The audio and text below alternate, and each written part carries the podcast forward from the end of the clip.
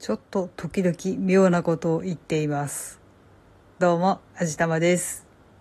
はい、しょっちゅうゲームの話で申し訳ないんですが、私、ただいま、ホグワーツレガシーというゲームで遊んでおります。任天堂スイッチにはないシステムなんですが、PS4、PS5、パソコン版で遊んでいる人は、ある一定条件を満たすとトロフィー、実績ですね、がもらえることになっています。で、その中にすべての魔法薬を作るというのがあって、私前回のプレイでそれを達成してトロフィーもらってるんですね。で、今回新規で始めて、一応魔法薬が作れるところまでストーリーが進みました。で、必要の部屋、まあ隠し部屋のようなものだと思ってください。本当は違うんでしょうけど、とりあえずざっくりとそんなものだと思ってください。そこに魔法薬調合台と鉢植え台を置いて、まるっきり手つかずのまま置いてるんですけど、その部屋に常駐してくれているディークという名前の屋敷しもべ妖精がたまに妙なことを言い出します。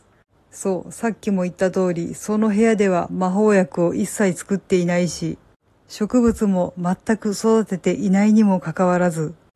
ディークはこんなにたくさんの植物を見たことがありません、とか言い出すし、たくさんの薬を調合しましたね、誇るべきです、とか言い出すし、いや、私何にもしてないよ。そもそも材料揃ってないから本当に何にもできてないのに何言っちゃってんの？とかって思いながら楽しく聞いているんですが、これはどういうことなんでしょうね。多分トロフィーのデータを見ながら言っているんだろうなーっていうのは大体わかるんですけど、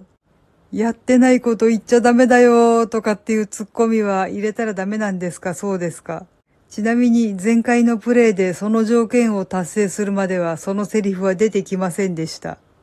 ということはやっぱりトロフィーのデータをもとに喋っているとしか思えません。私、ただいま、スリザリンで3周目を始めているわけなんですが、巻き戻しているという感覚なのはあくまでも現実のこのプレイヤーの感覚であって、ゲーム中の登場人物たちが過ぎ去りし時を求めてしまうと、それはまた別のゲームになってしまうので、なかなか笑える事態だなぁと思っています。実際のところ、過ぎ去りし時を求めるゲームもやっていたわけなので、ドラクエ11のことなんですけどね。まあ、屋敷しもべ妖精は本当にいろんなことを知っているので、ちょっとよそのゲームと混ざってしまってもいいのかもしれないとちょっとだけ思っています。いや、ダメだと思う。余談なんですが、ディークとっても可愛いんですよ。